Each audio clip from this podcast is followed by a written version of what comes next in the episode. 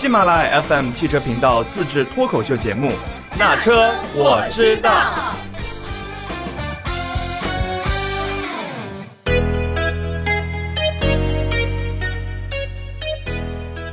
家好，欢迎来到那车我知道。上一期我们匪夷所思的话题聊得还挺嗨哈，这一期意料之中的话题，哎，就是二零二一年，你觉得哪些事情是意料之中的呢？我们还是有请嘉宾火山老师和花姐。大家好，大家好，刚开始节目还没录之前，他俩就已经聊起来了。就是倒闭的车企。呃，因为本来之前在聊那个匪夷所思的事情的时候，花姐说，哎，忘记说了恒大这件事情，其实也挺匪夷所思，但。火山老师说这件事情简直就是意料之中，所以他们俩就决定把这件事情作为这一期节目的开始。嗯，恒大去年然后起来的，然后今年是上海车展，我记得他一下亮相了他所有的那个。对许家印还开了个媒体发布会，说什么我的理念就是没有的我就买，嗯没有的我就买。全部把它买到手，我自己来、就有了就啊就有了。嗯，他买了什么生产线技术，然后呢到处挖人什么，就是上海车展一下就起来了，然后就一直在质疑他没有车，嗯。然后啪啪啪人发了是六款还是九款车，然后就当时很多，当时很多媒体还去车展的时候，还趴在那底下看它有没有底盘，对就底下是不是是壳子还是一辆真的车嘛？嗯。我记得特别清楚，突然就最近，就可能半年之内，突然就开始，他开始卖资产，嗯恒大汽车就不行了，就好像恒大汽车还没上路，嗯，就就没有了。楼还没起，就咵就塌了嗯就当时你会觉得，哎，许家印的背景还挺硬的，嗯虽然当时宝能造车，大家觉得啊，那那可能不太行，你你这房地产公司没有什么钱。但是恒大嘛，谁都知道，在房地产业怎么也算是、啊龙头也算是龙头吧。嗯，那欠债的龙头，突然就就不行了。当时大家不就质疑他是来圈地的吗？你这地还没圈完呢，就开始往外卖了。嗯然后呢，尤其最近爆爆出他不是到处找那个投资方进行谈判，他要把自己手里这些东西卖掉，去换一些资金，然后还债嘛。但是在我看来挺匪夷所思，就是就是你可能意料之中他最后做不成，但你没有想到那么快这么快，就是。楼起楼塌一年之间，我没见到这么快的，我那宝能也没这么快。但是就像火山 火火山老师说这是意料之中中的哎我们来听听火山老师怎么说，为什么是意料之中？从大从一开始造车，很多人都都目的不纯，对他的第一是目的不纯，最重要的还是说他要借着造车去干什么？比如圈个地也好，圈点钱也好，呃，或者说他觉得这个也是一个呃新的这种增长点也好，他没他不是一个那种就怎么说，他不是一个企业为了一个这个很相对单纯的目的，就是我是为了造车进入汽车市场，我要在这个汽车市场占有一席之地，去这么做一件事情。他的目的可能是，这中间可能有一部分是这个，但是绝大部分肯定不是这个。我我是这么觉得的，就是现在的汽车市场不再是 PPT，你拿出一个概念，你就能哐哐哐拿到钱的时候了。就你必须得有东西，你必须得给我看到你的东西。那你才能可能获得一些什么？现在新势力走的路子是什么？我做的差不多了，我上市，我装科上市，我我得到财富，我得到什么？但恒大可能就觉得我还是提出一个概念，我可能造出车来了，你们就应该给我钱。但其实没有那么简单了。我觉得现在投资者虽然也傻，但没有以前那么傻了。嗯，对，再一个就是，他可能他即便是说他要好好造车，但是他也基本上错过了这个，就是说他要对他要去做这种新，比如说他有一些轻动力的技术，打比方说啊，他比丰田还牛，那如果他是成立一个汽车公司，他有是有支点的。那你现在你比如说我，呃，还是传一些这个所谓这些人从各个地方挖点墙角过来组个公司，我要造电车，那你你凭什么你就能造成啊，是吧？所以我们就看这几家企业，未来打服务，做整个的价值链。嗯小鹏打智能，嗯理想我就做增程，嗯，小鹏不是打忽悠的吗？就是正智能啊，人家都造飞机了，对对，什么电动马，对对，做关键飞机。我敢说，这个小鹏的那个飞机，不如这个舒克贝塔坐那个大疆的小飞机上好使，你信不信吧？那个玩意儿，就是我还在说一个预料之中的事情，就是飞行汽车绝对就是扯淡的，纯纯炒概念的。你没有，你没有一个就是飞行，它不像路况，你没有什么所有权，没有什么。那飞行领域毕竟还是有的。就算空域打开，以他们现在那种把大疆做大，然后上面蹲个人 蹲个人这种事儿，这就是纯扯淡的，就是不知道造给谁看的，还是自娱自乐的，对吧？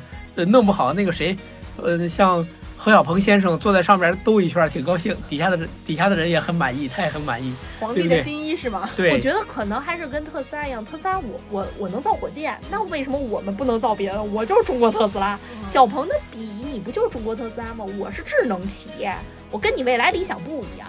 我那那跟你们都不一样，我得是智能化的。那我怎么来突出我的智能化？我造一些别人没有的东西。对嗯，这是他另辟蹊径嘛。对，因为未来在那儿卖商城，现在都是卖什么葡萄干啊，不是葡萄干红酒啊，什么呃坚果啊这些东西。你这你没发现吗？这些新势力造车，其实你车本身怎么样已经不重要了，不重要，对卖的是一个概念性的东西。所以为什么威马出不来？对，威马没有找到自己的点。对它没有点，它没有做到新势力就是它不只是没有点，它的车太破了。灵宝现在在要做中国第二个小鹏，它也打的是智能化，你没发现吗？什么？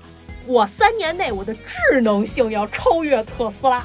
其实你想，这些电纯电动车，它它没有什么点可炒作的，它的续航，你比如说像蔚来 ES 八，我一朋友也在开，我说你开车这么猛，你这车够开吗？能跑多少公里？二百了啊！我说多少？二百还是心情很好的时候，心情不好可能到不了，就是心情不好可能踩得更狠，刹得更狠。那我说好吧，这个呃反正你也不出远门是吧？你就得溜达呗。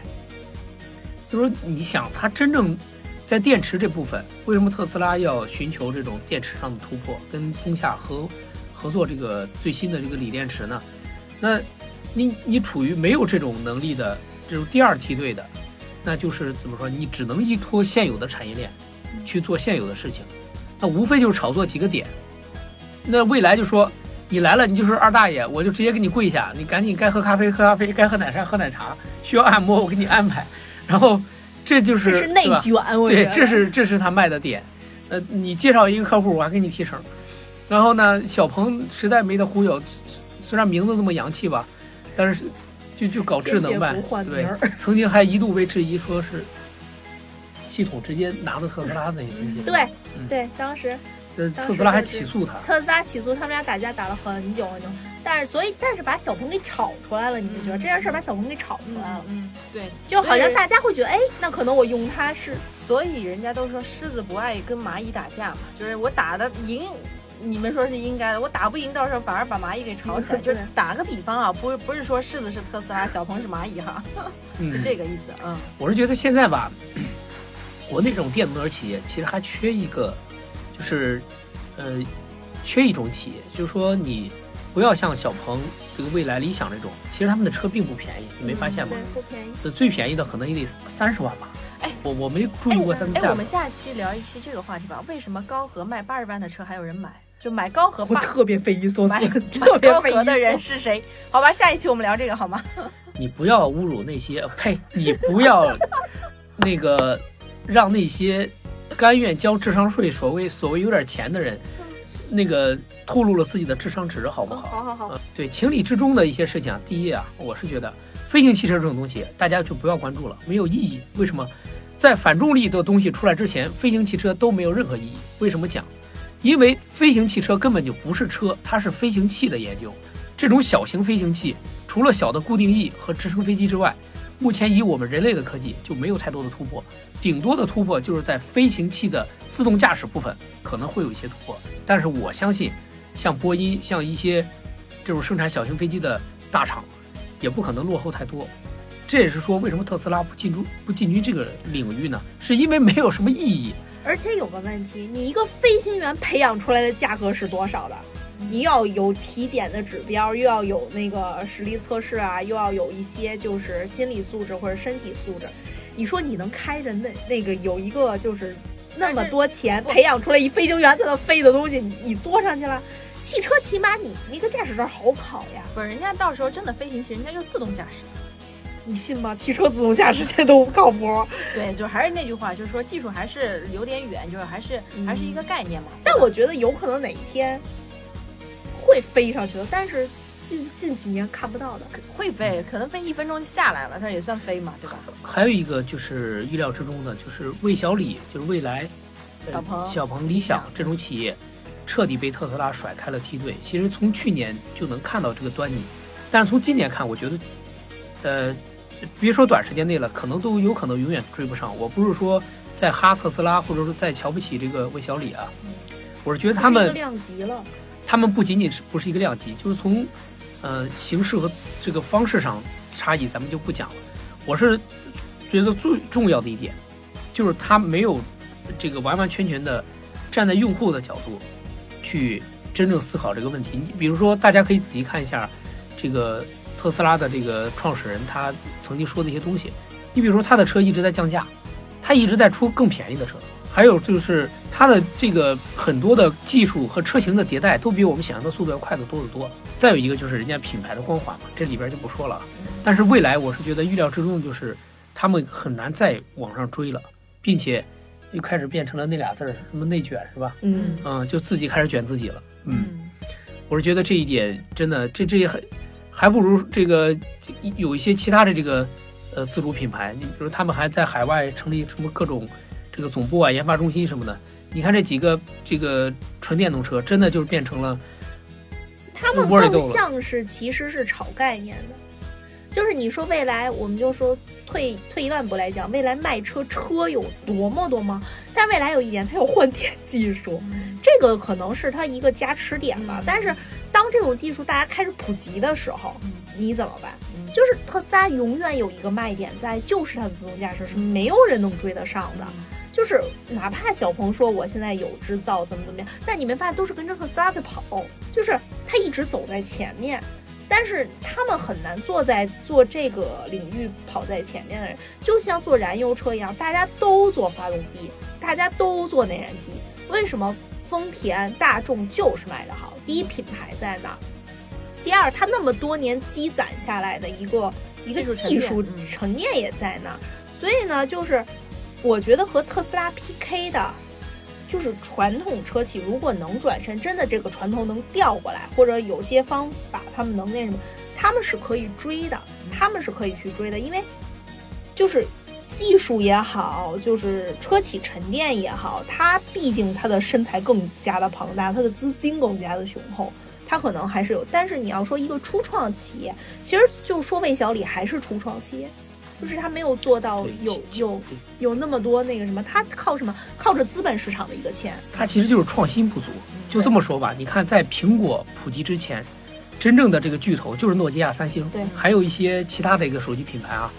但是你看，苹果一旦出现，它通过在软件上的创新，在设计上的创新，它一下就把这些对手全甩甩掉了。那么其实电动车它相对是一个新事物，虽然同样是手机，它也是手机；同样是车，那电动车也是车。那么，特斯拉它提供的是一个新的设计理念、新的概念，让大家觉得耳目一新。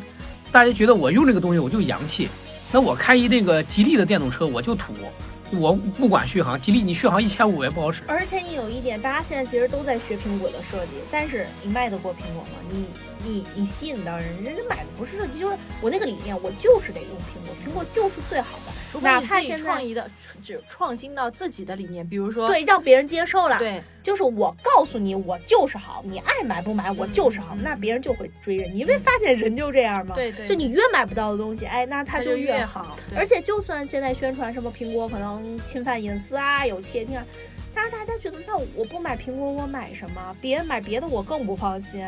以前三星卖的多好呀，现在一会儿爆炸，一会儿爆炸。对，就是为什么苹果也爆炸，但为什么苹果就就？